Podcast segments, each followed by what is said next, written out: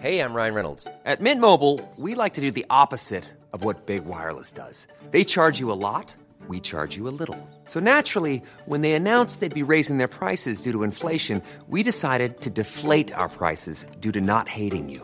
That's right. We're cutting the price of Mint Unlimited from $30 a month to just $15 a month. Give it a try at mintmobile.com slash switch. $45 upfront for three months plus taxes and fees. Promo rate for new customers for limited time. Unlimited more than 40 gigabytes per month. Slows. Full terms at mintmobile.com. Los desafíos actuales exigen que la ciudadanía tenga la capacidad de saber, pensar y participar más que antes. Bienvenidos a Sociedad Horizontal, un espacio donde Armando Ríos Peter y sus colaboradores analizan los temas más relevantes de la agenda política y su impacto tanto en redes sociales como en las calles. Inicia Sociedad Horizontal por El Heraldo Radio, donde la H suena y ahora también se escucha.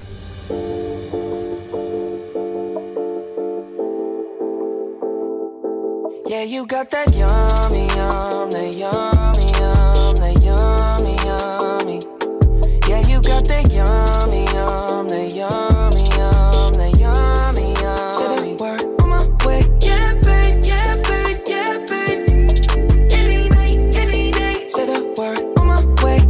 ¿qué tal? Yo soy Armando Ríos Peter, este es Sociedad Horizontal, la verdad que todos construimos. Y estamos escuchando Yomi, del famoso cantante americano Justin Bieber. Eh, en, esta, en este programa vamos a platicar precisamente sobre un tema que fue de los que mayor eh, impacto, mayor eh, atención tuvieron en las redes sociales, que fue el famoso Pizzagate.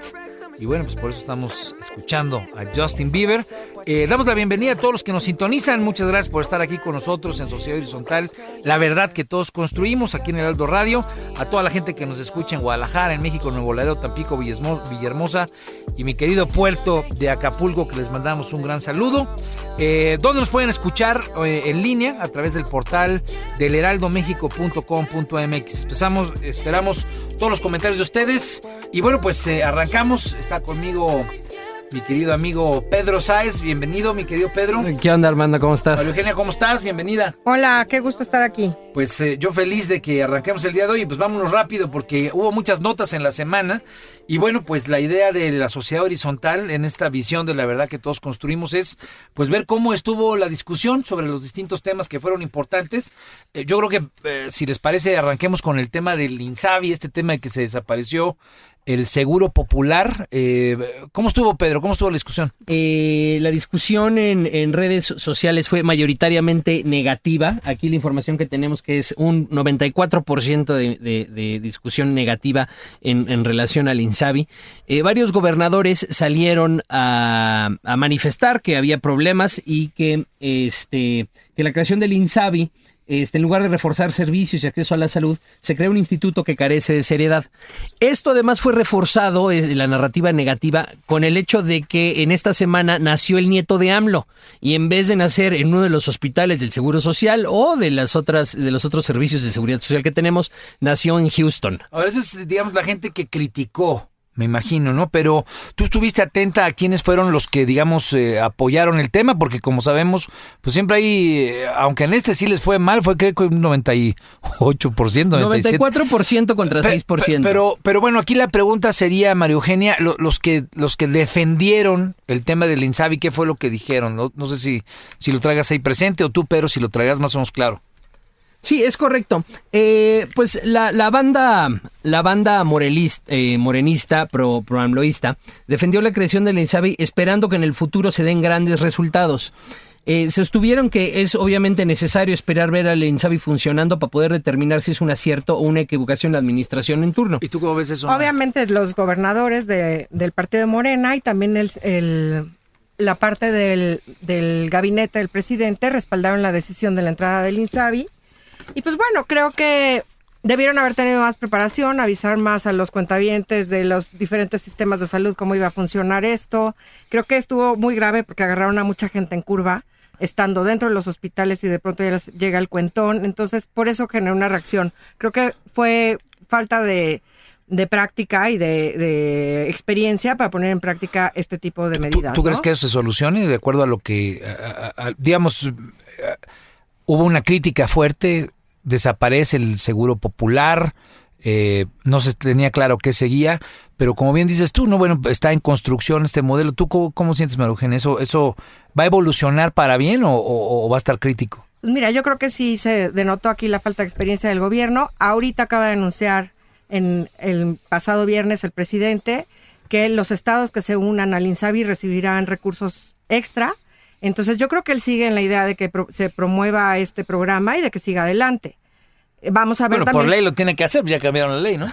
Claro, pero hay que ver cómo lo hacen, porque ahorita estaban regresando el dinero a la gente que pagó su cuenta y entonces lo van a seguir haciendo así o ya no les van a cobrar o cómo está la, La, cosa. la bronca ¿no? va a ser el billete, ¿no? ¿Dónde va a salir Pedro? Exacto. Bueno, yo no sé dónde voy a decir el billete, pero lo que quería comentar es que este es el clásico. sí, sí.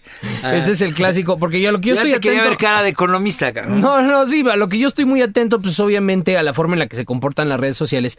Y esto fue el clásico evento de un linchamiento mediático, ¿no? En ese sentido. Eh, ¿Quién les- fue el linchado? fue linchado el INSABI y el gobierno federal, obviamente, ¿no?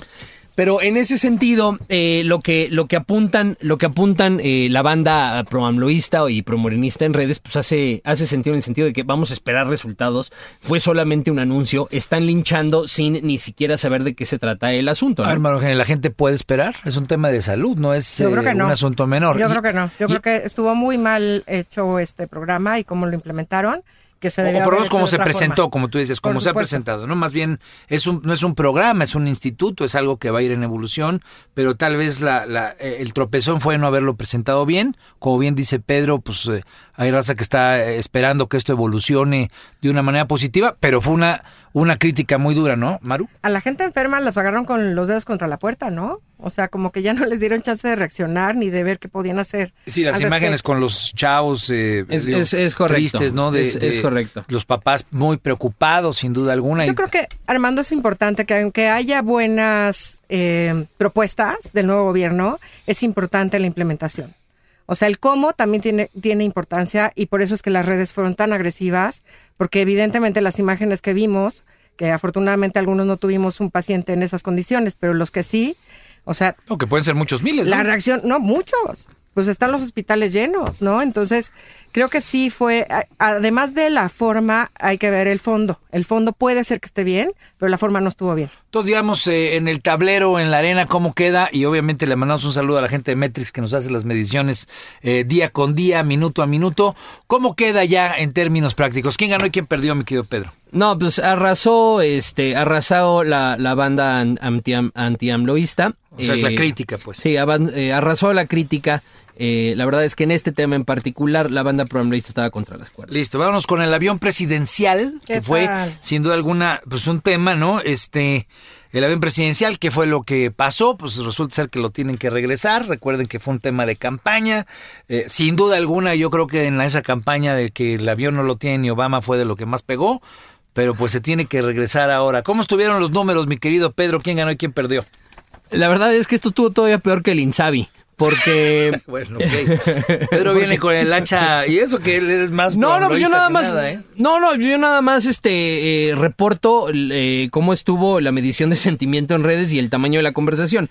Aquí es 95 contra 5, nada más que el 5 no es a favor, es informativo. O sea, 95% de crítica. 95% de crítica y, y 5% informativo. O sea, nadie defendió. Nadie, defendió. Nadie ha salido a defender este tema del ¿Qué avión significa, presidencial. eh, Maru, este tema de que la gente, pues 95% estuvo en contra? Pues es que está de broma, ¿no? O sea, ahorita siguen sacando memes de que la última ocurrencia del gobierno es que pueden rifar el avión. ¿Cómo ves? Y Bueno, si te lo sacas, ¿dónde lo pones? Eso, eso ha sido muy interesante. No, o sea, salen, salen memes, salen memes de gente. eh, obviamente la oposición está, eh, eh, eh, la oposición digital está engolosinada con esto, ¿no? Y mandando fotos de personas en, pues, en su barrio, ¿no? Y el avión está, el avión presidencial afuera. exactamente estacionado allá afuera. O sea, está peor que la rifa del tigre, Armando. Ahora, pero entonces en este caso ni para dónde movernos, no hay quien esté defendiendo, o por lo menos las métricas nos dicen que nadie defendió este asunto. Creo que es algo interesante. Casi siempre, para toda la gente que nos escucha aquí en Sociedad Horizontal, la verdad que todos construimos, pues la verdad es que eh, eh, nos hemos dado cuenta que cada quien desde, de- desde su punto de vista ideológico, etcétera, defiende o ataca, pero en este Pedro nadie está defendiendo. No, yo- o sea, O bueno, yo he visto... específicamente en el tema de regresar, no sé cómo va a terminar la discusión sobre la sobre los cachitos de lotería, pero pero bueno, está eh, eh, O sea, un- por supuesto que hay gente defendiendo. Lo que pasa es que es tan poca que no se muestra en, en- en la medición, ¿no? Yo vi ahí, por ejemplo, algunas cuentas de miembros de Red Chairo MX, el madredense, por ejemplo, un, un- un miembro importante de Red Chairos este, MX, que pues estaba diciendo en, en su tweet, si mal no recuerdo, que pues, hay que tener también creatividad en, en- en este tipo de decisiones. La oposición pues, se ha lanzado con todo decir que esto es un circo. bueno, Oye, sí. hubo un dato muy chistoso con Javier Jiménez Espriu, fue como el dato curioso del viernes. Este, le preguntan los reporteros, oiga, secretario, ¿qué opina de que se pueda rifar el avión? No, ¿cómo creen? ¿Qué ocurrencia? Oiga, no, pero el presidente acaba de decir que sí se puede rifar. Ah, bueno, sí se podría. Bueno, va- vamos a ver cómo termina esa discusión. Yo creo que en este caso, por lo menos lo que a mí me tocó ver en redes, como que la gente sentía que había que tener un poquito más de seriedad en cómo tratar el asunto. Sin duda alguna, pues es un tema polémico, ¿no?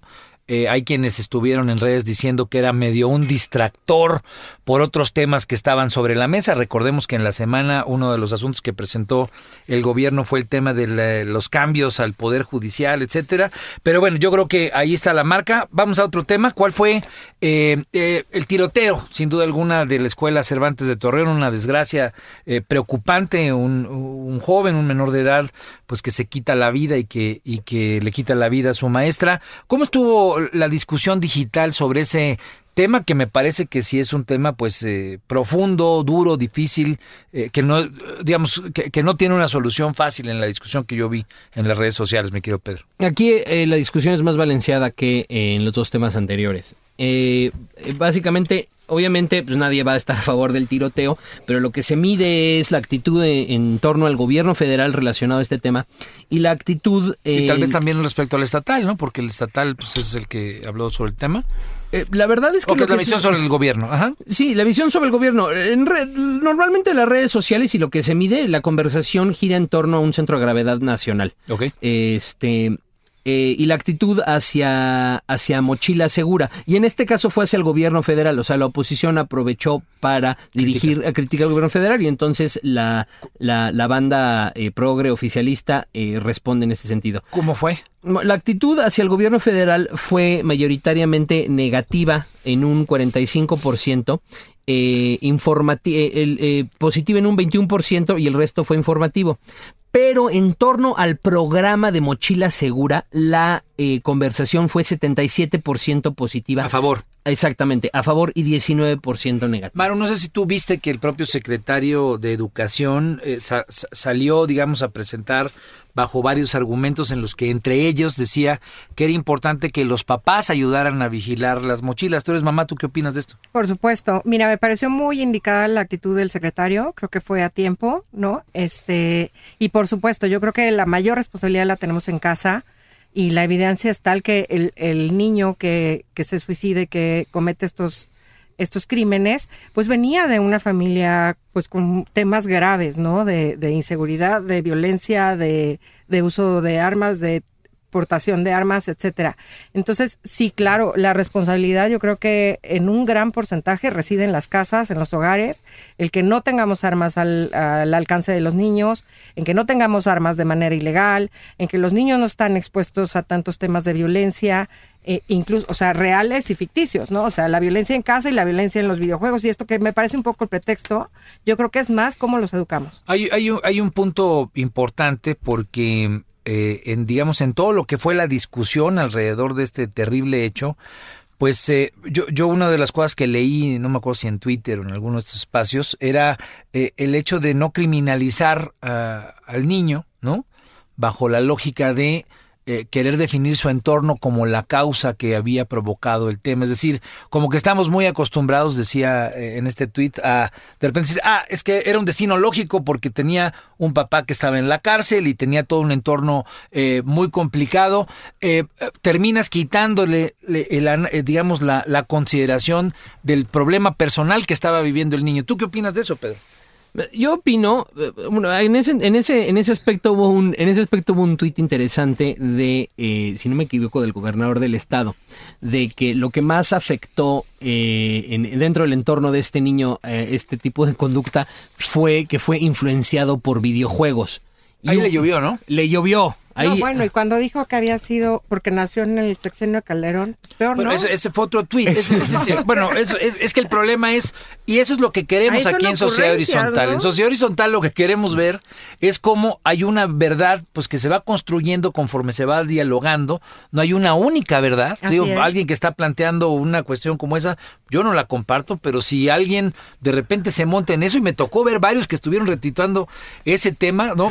Yo me parece un absurdo decir que porque nació en, la época de Felipe Calderón, pero hubo mucha gente que lo estuvo replicando. Entonces, Sí, también lo que vemos ahí, lo que vemos ahí es cómo eh, las redes sociales y el impacto que ha tenido las redes sociales en el, en el, en el quehacer público al incrementar de forma importante el valor que tiene lo, lo simbólico y la narrativa, hace que actores políticos pues, estén viendo de dónde encuentran instrumentos simbólicos para, Sí, para para, pegar, salir para- sal- para salir salvos del asunto, ¿no? Y salen con cada ocurrencia Y, que no- y que eso es precisamente lo que queremos aquí en Sociedad Horizontal, pues tratar de descubrir y que la gente esté consciente. No hay una sola verdad, lo repito, Exacto. pero al final de cuentas tenemos que ir a otra noticia. ¿Tú cómo cerraría nada más en el tema, cómo, cómo cerró eh, eh, el tema de Torreón? ¿Qui- ¿Quién gana y quién pierde?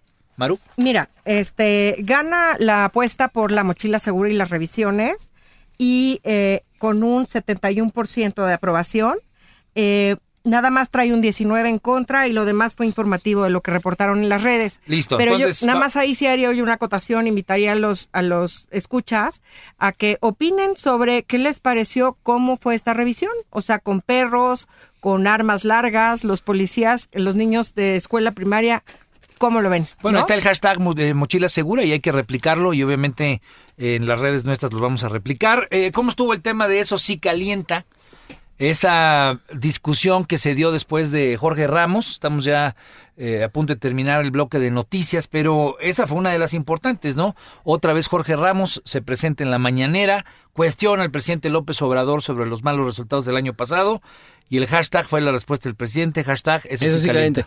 En términos de de consenso narrativo, pues esto también fue un este una un golpeteo fuertísimo hacia el presidente y la actitud hacia Jorge Ramos mayoritariamente positiva. El la actitud hacia el presidente estuvo en un 96% negativo y eh, la actitud hacia Jorge Ramos en un 92% positivo. ¿Tú qué opinas de eso, Maru? Pues creo que el presidente debería tener también a alguien ahí que lo entrene un poquito para contestar de manera diferente. Jorge Ramos iba No, ¿tú crees pues, que se puede eso? con toda la información en la mano, así que con los, los pelos de la burra en la mano.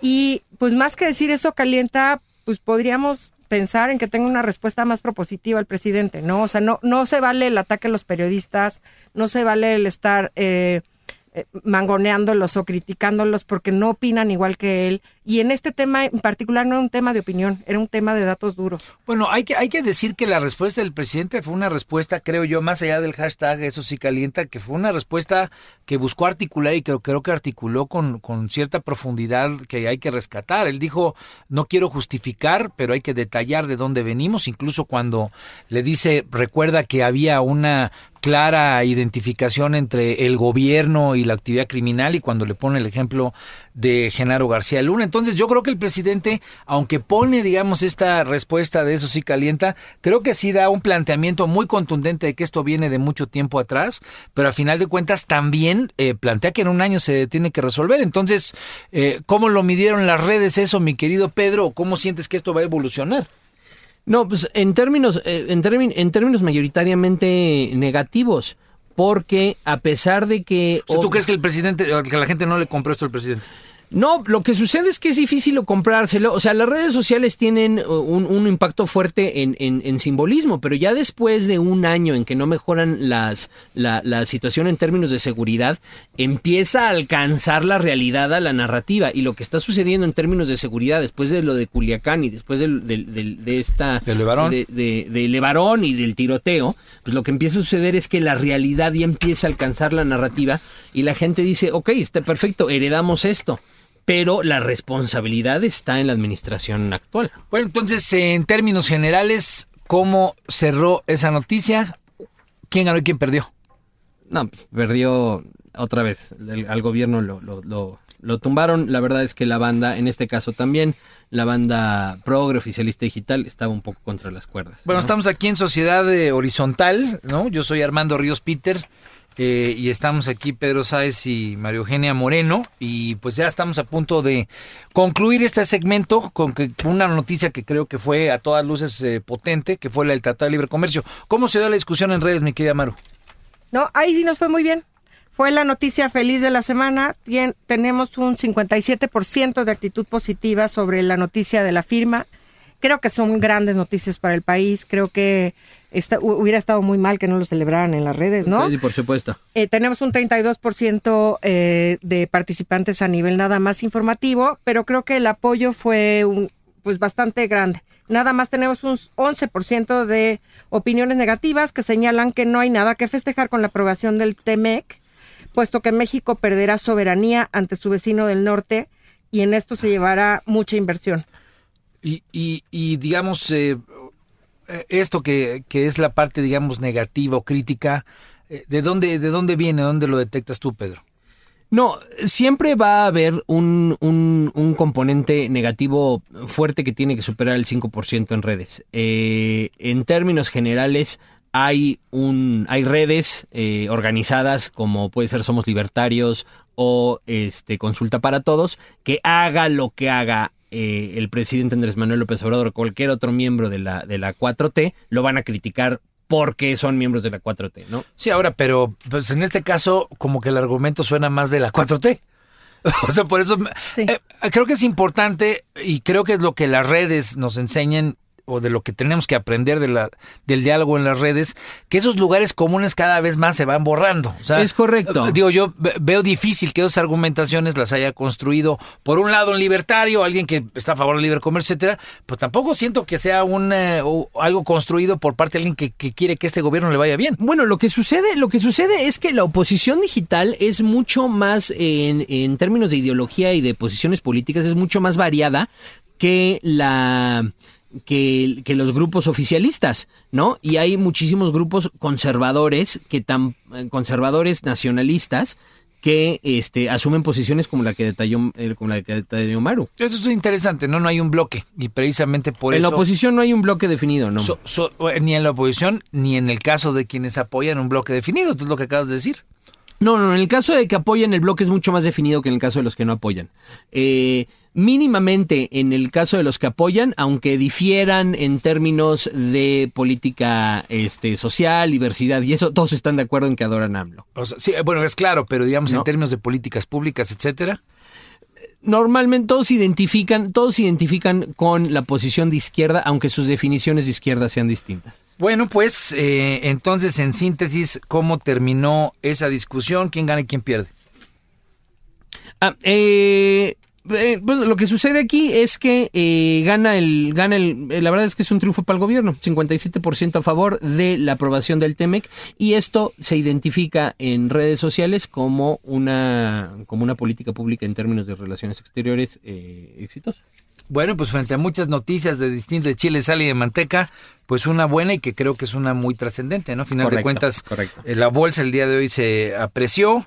Entonces, solamente empezar un recuento en el tema del tratado, bien para el gobierno, eh, no le fue bien ni en el tema del tiroteo eh, allá que hubo en Torreón, tampoco en el tema de seguridad, donde hay todavía muchas preocupaciones y a final Es de correcto. cuentas el asunto del avión presidencial y del INSABI pues también nos dejaron una dificultad en el contexto de las redes. Pues eh, eh, esa es, ese es el, eh, la visión que tenemos que tener en Sociedad Horizontal. En Sociedad Horizontal lo que buscamos es entender que no hay una sola verdad, que la verdad la podemos construir todos y que precisamente es un diálogo que aunque sea tropezado y todo, pero que se está construyendo en una visión de transformación del país o de un cambio que todos estamos construyendo. Y bueno, pues eh, en esta misma sintonía, tenemos a dos invitados, me siento muy contento de que el día de hoy estén con nosotros. Pues por un lado un empresario al que le tengo un aprecio importante, eh, a José Soliker, ¿no? Él eh, es eh, economista con maestría en literatura. Y también está Juan Pablo Mansur, que es presidente de la carrera de Ciencia Política en el ITAM y quien cursa el octavo semestre. La intención es precisamente hacer un ejercicio igual de otros temas que no solamente fueron los de política nacional.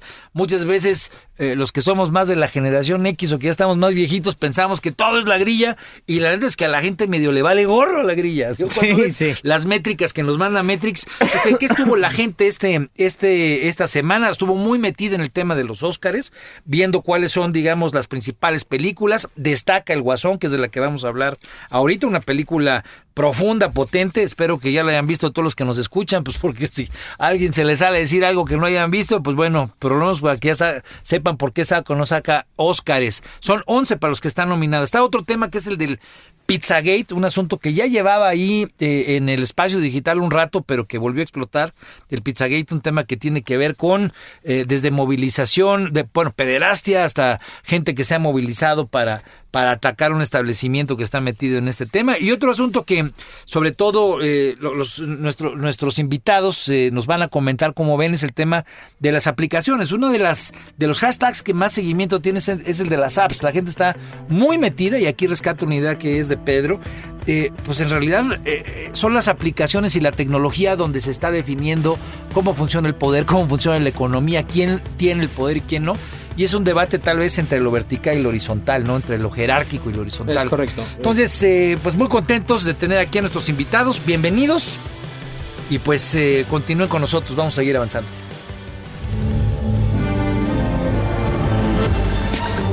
Vamos a una pausa y regresamos a más de Sociedad Horizontal por el Heraldo Radio.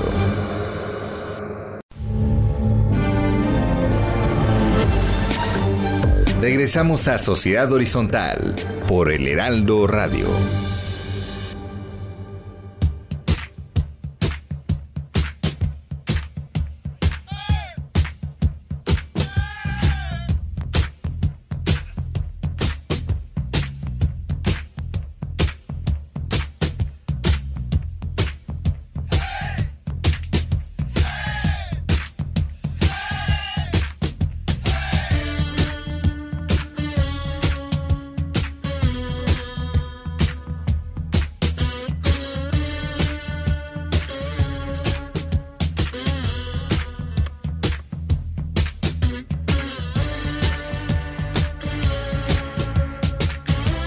Tal? ¿Cómo están? Pues eh, muchas gracias por seguir con nosotros. Estamos aquí en Sociedad Horizontal.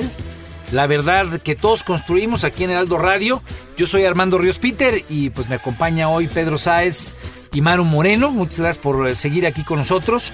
La, eh, eh, intención ahora es pues agradecer especialmente a José Soliker, él es empresario, economista con maestría en literatura y, también a Juan Pablo Mansur, que es presidente de la carrera de Ciencia Política en el ITAM, quien actualmente cursa el octavo semestre, pues preguntarles cómo en las redes estos temas que adelantamos hace rato, el tema de los Óscares, que sin duda alguna ha, ha tenido una larga conversación, pero hay una película entre esas, eh, entre los Óscares, eh, que, que es una película que no solamente es la, de las más nominadas, sino es que la más nominada con 11 categorías, sino que es una peli- película especial, es esta de la vida del Guasón, ¿no? La, vida de el archienemigo de Batman, ¿no? Este Arthur Fleck, un payaso, un payaso callejero, ¿no? En busca de una vida, pues como comediante, ¿no? Quien es eh, interpretado, de hecho, yo creo que es una de las cosas padres de la película. De hecho, está nominado para mejor actor este Joaquín Phoenix. Y bueno, pues toda la forma en la que este personaje, la sociedad, pues lo deconstruye del personaje que era y lo construye en otro personaje, ¿no? Y lo convierte en lo que termina siendo el guasón. Eh, ¿Qué opiniones nos puedes dar sobre esa película, mi querido Juan Pablo? Bueno, primero que nada les agradezco este, estar presente en este programa. Bienvenido, bienvenido. Y, y bueno, empecemos. Creo que más allá de hablar, porque todos conocemos al personaje del Guasón en sus distintas películas y, quizás muchos a través de los cómics, creo que es un gran ejemplo de cómo es una introspección de la psique humana más que, digamos, hablar del villano en sí mismo que todos conocemos, ¿no? Es una película completamente psicológica y, y que va, digamos, en distinta, en distinto sentido a lo que las otras películas y los otros guasones o jokers, como queramos llamarlos, van. Entonces, me parece que es una aportación valiosa. Este tiene ya 11 nominaciones y, y creo que el papel de Joaquin Phoenix como actor es, es impresionante, sobre todo en cómo se desenvuelve este motrizmente, este físicamente, ¿no? ¿Tú, ¿Tú cómo la viste, José? O sea, yo creo que eh, sin duda alguna, por lo menos yo no me esperaba lo que, lo, lo que vi, a mí me encantó, pero ¿tú, tú cómo la viste? A mí me encantó, se me hizo una película muy, muy buena, eh, con una actuación espectacular de, de Phoenix. El cuate, entiendo, se estuvo preparando por varios meses, perdió 27 kilos para hacer el papel. Eh, si no mal entiendo, creo que estuvo además practicando la risa del personaje principal por más de seis meses. Y me parece que es una actuación espectacular. Yo no sé si sea la mejor película de todas, porque he encontrado para mi gusto otras muy buenas, pero la actuación definitivamente se me hace que él es el seguro para llevarse el Oscar por la mejor actuación. A ver, ¿tú, tú qué opinas, Pedro? Este tema estoy- Vicente, que se comentaba sobre la, la visión psicológica, ¿no? Sí, yo estoy, a ver, yo estoy de acuerdo con lo del Oscar. Eh, a mí esta película me gustó mucho. Yo he sido fan de, de DC Comics desde que tengo 10 años. Y hay dos cosas acerca de esta película que me llamaron mucho, mucho la atención. La primera es eh, el, el- el personaje del Guasón. Una de las características que tiene es que no sabes cuál es su historia de origen.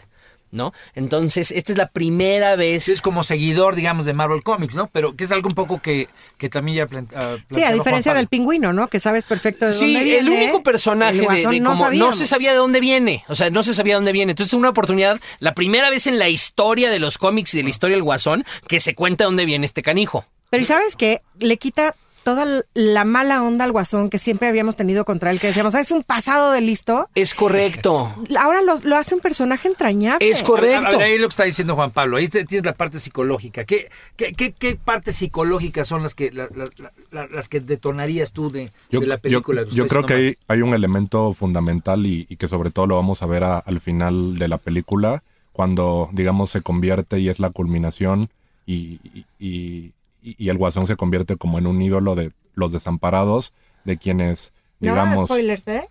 Espero que ya la hayan visto todos. Pues ya ni modo, si no, pero... A ver, No, pero, por ejemplo, vas. Pepe se convirtió en tu ídolo el Guasón después de terminar de verla. Sé que varios de los que estaban ahí en la actuación lo hicieron, pero eh, ¿cuál fue tu opinión respecto al Guasón? No, Este, bueno, me encantó, me encantó eh, cómo está construido el personaje, la construcción psicológica, la evolución del mismo. Para mí fue espectacular eh, la forma en que está escrita y cómo se ha manejado a través de, de los medios además.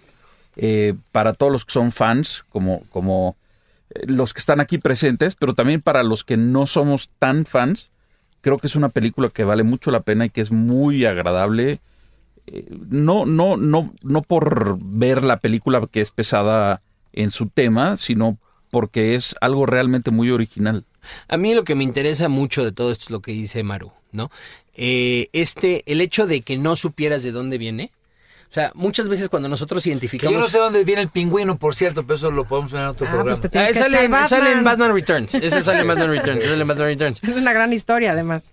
Sí, pero el hecho de que en los cómics no supieras de dónde viene también lo hace más malo. Porque el hecho de que no puedas identificarte con alguien, no puedas identificar la lucha o la- las razones por las cuales este, él llegó a esa situación, es lo que permite que lo, que lo trascendentalices, ¿no? Y este güey es un malo por, porque es un malvado. Antes de saber de dónde viene. Exactamente, Exacto. pero en cuanto empiezas a ver de dónde viene, pues ahí hay un proceso de identificación. A ver, pero ahí Maru, escuchando lo que dice Pedro, ¿tú terminaste a favor del Guasón después de saber de dónde viene y cómo se conforma el Guasón? Yo la neta no, perdón. No, porque sí es, es, es un personaje sumamente violento, pero lo entendí. Lo entendí y, y de verdad se convierte en un ser entrañable que te dan ganas de, de abrazarlo por el- una vez en su No, vida, caray. claro, que yo- alguien lo quiera. yo que también lo Que sienta lo bonito de la vida. Aquí hay algo muy importante que tengo que decir. Sí, yo también lo entendí. Y es por eso, en el momento en que lo entiendes, que se hace esa Empatía. Esa, esa empatía y esa transición de entender a él como el villano y de entender al villano como las condiciones que lo hicieron. Y A por ver, eso entender a la sociedad pero- como el villano. Pero, pero yo creo que más que el, que, que el villano en sí mismo y el personaje per se, este, es muy importante decir el contexto social y, el, y político Esa que lo- lo rodea. exactamente, Porque, al, porque al final, digo, vemos escenas, no quiero spoilear a nadie, pero vemos cómo el Estado en distintas escenas le falla, ¿no? El hecho de este, el apoyo y el servicio social que le, que le estaban brindando como, como paciente, este, o sea, la ayuda psicológica me refiero, ¿no? Y, y que de repente el Estado le deje de responder, creo que pues habla mucho de, de que la salud mental es sumamente importante. Eh, eh, lo que dice Juan Pablo es interesante. eh, Yo quiero escuchar la opinión de Pepe, pero esa es una de las cosas que a mí me quedó la sensación de la película. Al final del día, no sabes quién es el malo.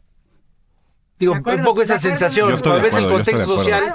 ¿Tú qué opinas, Pepe? Pues sí, que no, no hay ni buenos ni malos en, en este mundo, cada quien es según sus circunstancias y sus vivencias. Y que efectivamente, y esa es una parte que sería buena tomar, es eh, la salud mental. Eh, ha sido por mucho tiempo una cosa así que todo mundo relega, pero la salud mental es un problema público muy importante y la película por primera vez en mucho tiempo eh, creo que lo, lo toma como tema central, ¿no? Entonces, para mí, para mí eso yo creo que es su mayor aportación. Bueno, yo creo que precisamente, y obviamente nos podemos llevar todo el programa, si no varios programas en el tema, pero es el tipo de, de, de- de análisis que hay que tener. No hay buenos y malos en este asunto, ¿no? O sea, el tema de sociedad horizontal, una verdad que construimos todos, pues lo acabamos de ver ahorita que analizábamos las noticias, ¿no? Hay distintos puntos de vista, distintos enfoques, algunos a favor, algunos en contra. Y este cambio tecnológico, esta nueva forma de comunicarnos, pues yo creo que jamás la vamos a entender y no vamos a poder aprender a convivir si no entendemos pues que cada quien tiene su neta, ¿no? Cada quien tiene su, su verdad y bueno, pues ahí le dejamos a la gente. Yo espero que sí se saque el Oscar eh, del Guasón, pero bueno, pues es solamente una opinión, esa es mi verdad. Eh, el segundo tema es el eh, hashtag eh, Pizzagate, ¿no? ¿Qué es el hashtag Pizzagate? Para los que eh, no lo han seguido, en el 2016 Wikileaks filtró una serie de correos electrónicos de John Podesta. ¿Quién es John Podesta? Pues el jefe de campaña nada más y nada menos que de Hillary Clinton, que como ustedes saben fue candidata a la presidencia de los Estados Unidos y que incluía una serie de mensajes codificados sobre una red de prostitución y abuso infantil por parte de varios políticos, ¿no? El, el tema de cheese pizza que quiere decir eh, po- pornografía infantil, hot dog que significaba niño, en fin, todo un glosario ahí. Eh, ¿Cómo recibiste esa, es- esa información, eh, mi querido, eh, mi querido, mi querido Pepe? Perdón. Pues yo, yo la aquí verdad, circulando el micrófono. yo la verdad es que estoy muy, muy sorprendido con el tema, eh, pero pues eh, no, no, o sea, ni siquiera me imaginé la magnitud de lo que eh, se trata, entonces pues mejor cedo el micrófono para quien sí conoce un poco de esto. Juan Pablo, que, bueno, pues no, espero que no sepas mucho de pornografía infantil, cabrón, pues sí del Pizzagate.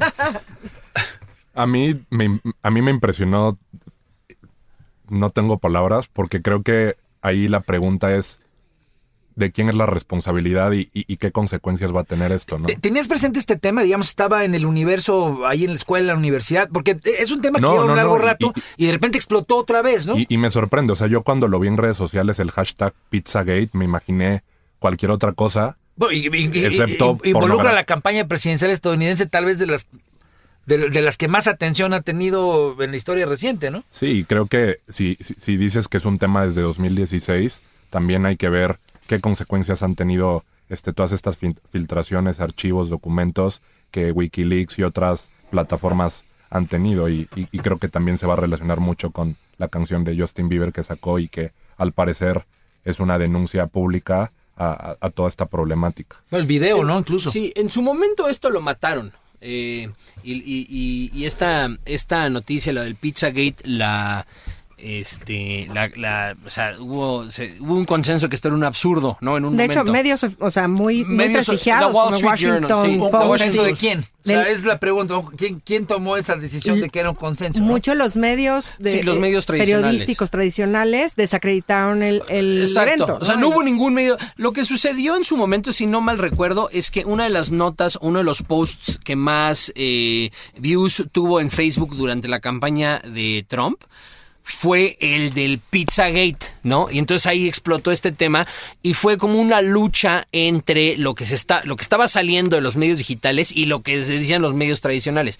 Y los medios tradicionales dijeron a decir como esto es esto es pura Bullshit. bullshit. No, esto es bullshit. Esto es bullshit, esto no está pasando, no sé qué.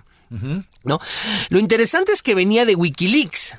O sea, lo interesante es que venía de Wikileaks, que, O sea, Wiki- que- que Wikileaks en su momento pues tuvo mucho prestigio de sacar eh, información Verídica. eh, eh, verídica, ¿no? Información delicada, que, eh, verídica o información que no podía salir al público y la sacaban. Y este, y ahora esto lo revivió, ¿no? Y pues te habla y hace, cre- crea muchísima confusión. ¿Tú cómo lo ves, Maru?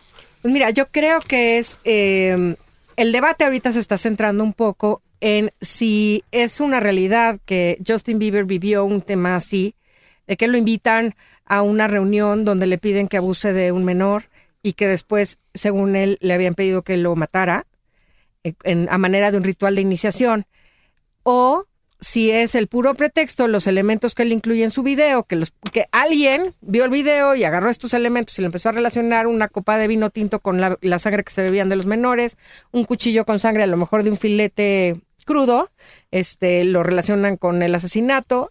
Eh, el Yomi de la pizza, el, el logotipo del Yomi, que es la canción que está ahorita promocionando, está hecho en pizza. O sea, las, las letras parece que fueron una pizza derritiendo. Entonces, el debate que está ahorita en las redes es si Justin Bieber vivió algo así y ahorita está usando la canción y el video para hacer una denuncia pública, o si es el pretexto, los elementos se conjuntaron, alguien los retomó y le están haciendo publicidad a Justin. Y lo están catalogando como el regreso de Justin Bieber, que había tenido un- unos añitos más. O sea, que puede ser un relanzamiento, tal vez. Exactamente. P- Pero qué interesante, distintas formas de analizar. Yo, yo creo que como, como, como le entraba al, al tema Juan Pablo, me parece que nos da una visión interesante. Cómo analizarlo desde la perspectiva social, política. Muchas repercusiones frente a este escándalo. Por ejemplo, el Comet Ping Pong, que es la, el, el restaurante ahí en Washington, alrededor del que sucedieron todos estos temas, pues de repente ha habido gente que llega y balacea el lugar, ¿no? Gente que claro, por la información de las redes llega y balacea el lugar. Gente que habla al lugar por la información de las redes y amenaza a los empleados. Estamos viendo, digamos, una parte, digamos, de lo que es esa comunicación que Pedro decía, ¿no? Decía Pedro, pues es que los medios tradicionales contra las redes. Eh, ¿Tú, tú cómo ves eso? Ya un poquito con más de, más de entrada, mi querido Pepe.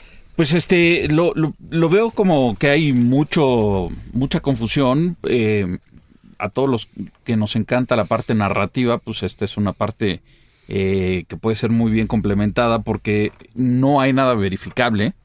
Eh, todos son rumores y los nuevos medios de comunicación lo que pueden hacer es ampliar todos estos rumores. No, tan es así que llegan a la agresión o al linchamiento, ¿no? Al linchamiento, exacto. El, el- eh, eh, hay palabras para definirlo que no so- que son un poco altisonantes, pero efectivamente todo de pronto, toda la furia de la gente se puede volcar sobre un solo tema y aquí es uno de ellos. Digo, no sé, a mí me parece un poco increíble la, la parte de que pudiera ser un ritual de iniciación el abusar de un menor para que, pero esta, esto viene desde el 1800 y tantos. Sí, claro. O sea, las grandes sociedades secretas y todo sí, eso. sí, no, esto es verdad. Pero ¿por qué increíble entonces? Si sí, sí lo hemos sabido a lo largo de la historia, que grupos de políticos o de personas con cierto poder tienen rituales, pues no muy bien vistos, ¿no? O sea, de hecho a mí me recordó, perdón, algo ver precioso. A ver, ¿qué opinas tú, Juan Pablo? Tú que le sabes a la, a la ciencia política. Yo creo que más que, digamos... Ya que está el gober precioso en la sintonía. Yo creo que más que, digamos, seguir o, o tratar de confirmar o rechazar teorías de conspiración, este digo, en mi escuela nos enseñan el método científico, pero este, más allá de eso, creo que hay que tomar los elementos y, y- y lo, y lo que es de conocimiento público para determinar qué es lo que ha pasado y, qué consecuencias ha tenido. ¿no? Pero el, el- método científico, para ponerlo, digamos, en una tesitura donde siempre hay distintas opiniones, distin- o sea, ¿cómo analizas bajo un método científico, bajo qué parámetro, si esto es verdad o es mentira? Es que es muy complicado justamente porque pareciera que de esto nos enteramos por redes sociales y, y quizás por algunos, algunas personas que le hayan dado seguimiento a Wikileaks, pero los medios tradicionales pareciera que estuvieran como en un juego en el que se ponen de acuerdo para no hablar de... Perdón que te pregunte, pero precisamente, ¿cómo el método científico analiza eso? ¿no? Digo, esto es verdad. Digo, a final de cuentas, no estoy diciendo yo que haya una evidencia empírica, por lo menos no la tengo yo, que nos lleva a decir que fue un hecho real constatable. Pero si hay gente que de repente eh, va y le echa unos tiros al lugar porque todo su sistema de, de convivencia le está diciendo que eso es verdad, para esa persona es tan verdad que agarra un revólver y lo va a balacear. Entonces, ¿cómo nuestros nuevos, eh, digamos, analistas de ciencia política están eh, teniendo herramientas para poder, en un, en un caos de información, pues para poder decir, ay, güey, aquí sí me muevo, aquí no, eh, eh, cuidado con esto? Para mí es realmente un problema. Porque, algo. ojo, yo soy de la generación viejita, ¿no? Entonces, ¿cómo las nuevas inteligencias que conviven y que han nacido en esta lógica están utilizando el método científico? Oye, pero estamos también este, en un escenario donde está el posible impeachment al presidente Trump, donde es está cerca la reelección y justamente este tema del Pizzagate lo apoyaron las es personas de derecha de Estados Unidos y se fueron a la yugular de Hillary Clinton con estas versiones. No toda la Entonces, derecha. a lo mejor, pues están reviviendo el tema porque la reelección está cerca, ¿no? Sí, pero retomando, por ejemplo, el tema del método científico sería analizarlo desde, desde qué costo tuvo, ¿no? Si el costo fue tal para Hillary que la hizo perder la elección. Nunca lo sabremos. No sabremos si justo fue ese tema o, o si en Pensilvania o en los estados donde haya perdido o no le haya ido tan bien, pues eso la hizo perder. En, en, en su momento se argumentó que este fue el tema que hizo perder a Hillary Clinton la elección. Bueno, pues aquí yo creo que la ya, ya no están aquí carrereando con, con, con el horario. La, la verdad es que creo que las reflexiones son un tema de un escándalo de esta naturaleza, pues de repente pasa el tiempo, se vuelve a activar. Hay posiciones que piensan que puede ser desde para el relanzamiento de Justin Bieber, ¿no? Hasta un tema de un verdadero escándalo que tiene profundidades que logren tocar, digamos, a toda la, eh, la élite de los Estados Unidos. De esa dimensión es la discusión y creo que ahí yo, yo le agradezco mucho a Juan Pablo la, la aportación porque creo que es ahí donde está un poco eh, eh, el cambio al que, hay que, al, al que hay que llegar y que sociedad horizontal, la verdad que todos construimos, pues busca aportar es cómo le hacemos para tener por lo menos algunos puntos medianamente claros para que la discusión pues no todo sea un borlote. Pero el último, y aquí eh, eh, además de que le agradezco mucho a Pedro Sáez, ¿no? Y, y a Maru Moreno, ¿no? Yo soy Armando Ríos Peter, estamos aquí en Sociedad Horizontal. La verdad que todos construimos, pues eh, un tema que me parece que es de los muchos que vamos a estar tratando aquí, sin duda alguna los que van a ser recurrentes. Las aplicaciones, el hashtag apps es uno de los hashtags pues, más eh, que más se atienden día con día, no solamente en México, sino en el mundo. ¿Cómo está este tema de las aplicaciones, mi querido Pepe? Pues eh, mira, se ha puesto de moda eh, un montón de aplicaciones que ahora hacen reconocimiento facial a través de la inteligencia artificial. Este tipo de aplicaciones son tan simples como que te ponen, te pones un teléfono y te va a decir a qué eh, personaje de caricatura te pareces o alguna cosa así, pero no se sabe a dónde va a dar esa información. Esa información muchos la han rastreado hasta China, donde la, la, el, eh, la inteligencia artificial que hace reconocimiento facial es tan impresionante que tú llegas al aeropuerto, te colocas enfrente del monitor para ver a qué hora sale tu vuelo, te identifica y te dice en qué puerta te tienes que presentar y a qué hora. O sea, esta en la que te parece a Chewbacca o a Baby Yoda, etcétera, acaba, digamos, en un servidor chino pa- para poderle ser útil, en este caso para algo bueno, digo, tal vez, ¿no? Pero... Eh, no sé. No, no se sabe. Pero, digo, días antes bueno, también, el, ¿no? el ejemplo es para que te puedan reconocer y entrar al aeropuerto, ¿no? Pero... Eh, no, exactamente. La cosa es que no sabes a quién le estás dando tu información. Na- la gente no lo está revisando en nuestra sociedad tan horizontal ahora con estas aplicaciones. No sabemos a quién le estamos dando nuestra información y nuestros datos personales. ¿Y para qué? ¿Y para qué? Exactamente. A ver, Juan Pablo, ¿tú qué opinas de eso? Juan Pablo Mansur, como saben, él es el eh, presidente, bueno, el representante de la carrera de, de ciencia política. ¿Cómo está este tema? Yo creo que justo el para qué se está utilizando esa información y, y quién la está teniendo, ¿no? Y, y no se trata, por ejemplo, de un, tema de que solo es China, ¿no? Porque continuamente los estados, este, a través de sus agencias de investigación, hacen uso de, información privilegiada y, privada, ¿no? Este, creo que casos, este, hay muchos y, y me parece que, eh, o sea, todo este avance tecnológico que, que, que trae China a través de pues, las grandes empresas de tecnología que, que traemos va a venir o ya está revolucionando el tema. Creo que también valdría la pena lo del 5G, ¿no? Hablar. Es la punta, ¿no? ¿Qué, qué, qué del 5G, dinos? Pues el 5G, digamos, es como una nueva tecnología, una nueva forma de este llevar a cabo como las las telecomunicaciones. Acá Pepe nos podrá decir. Bueno, el frente de batalla más. entre los Estados Unidos y China por el dominio mundial, por ejemplo. Si somos breves. Sí, sí, sí. Nos estamos peleando, estamos en medio de una pelea de eh, no solamente cómo se va a transmitir la información, que va a ser el 5G mucho más veloz, sino eh, estamos en medio de algo, de un fenómeno que está apareciendo mientras lo estamos experimentando. Es decir, tú bajas la aplicación, se te hace muy simpático el 10 Year Challenge o pa- te- compararte con hace 10 años, pero lo que alguien está haciendo con esas imágenes es alimentar un banco de datos muy importante de inteligencia artificial con el cual pueden hacer reconocimiento facial de todos nosotros este, en cualquier lugar, en cualquier cámara pública, eh, incluso ante cirugías y todo eso está aprendiendo. La inteligencia artificial es muy, muy avanzada, mucho más de lo que nosotros nos podemos imaginar así nada más hablando de esto rápidamente en, aquí en la cabina, ¿no? La inteligencia artificial eh, es tan grave que incluso eh, grandes empresarios como Slim o como eh, la gente que maneja Facebook y etcétera están advirtiendo que la economía va a cambiar radicalmente en los próximos años por eso. ¿Qué preocupaciones te genera, mi querida Maru? Te veo con cara así como de asombro. Justamente que no me genera preocupación porque a lo mejor estoy en la ignorancia de de qué forma pueden utilizar esta inteligencia artificial a la hora que yo bajo esta aplicación en Facebook y hago el 10 Year Challenge. La verdad es que estamos en- este, totalmente ignorantes de cuál podría ser la consecuencia. O sea, de qué le sirve a China tener mis datos o qué tipo de rato- datos recaban sobre mi persona. No solamente tiene que ver con China, sino eh, tiene que ver con cualquier eh, Centro de inteligencia. centro de inteligencia, porque tú estás dejando ahí datos biométricos, estás dejando incluso, tú hoy en día vas a, a- a Hacienda para darte de alta, te toman tus huellas digitales, te toman eh, una huella del ojo, etcétera, y tú eso lo estás dejando hoy en día en las cámaras de alguna aplicación, quién sabe de quién. ¿Preocupaciones, Juan Pablo? Yo creo que este po- podría ser hasta cierto punto positivo si cada estado lo utilizara para pues fines legítimos, como sería justo el tema de la bancarización o, o- o temas para, para generar política pública, ¿no? Pero el problema es, digamos que creo que es un buen ejemplo, y perdón Pedro, que ya nos están diciendo aquí que tenemos que cerrar, Sí, no te pero preocupes, no te eh, yo creo que la conclusión, y sin duda alguna vamos a seguir hablando sobre aplicaciones, es eh, la tecnología sin duda alguna es la gran herramienta. La bronca es que puede ser utilizada para bien, ¿no?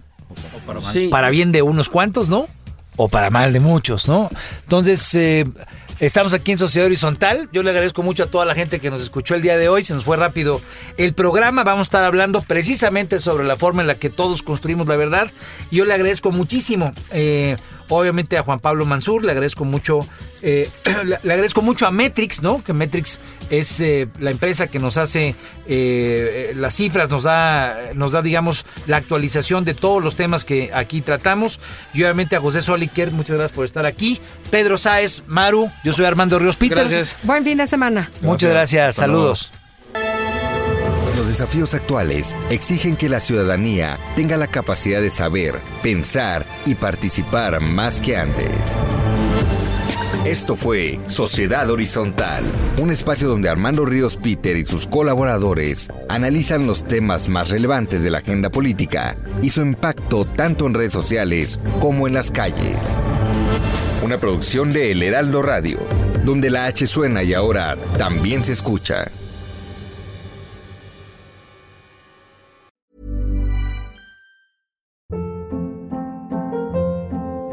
Hold up. What was that? Boring. No flavor. That was as bad as those leftovers you ate all week. Kiki Palmer here, and it's time to say hello to something fresh and guilt-free. Hello Fresh. Jazz up dinner with pecan-crusted chicken or garlic butter shrimp scampi. Now that's music to my mouth. Hello Fresh. Let's get this dinner party started. Discover all the delicious possibilities at hellofresh.com.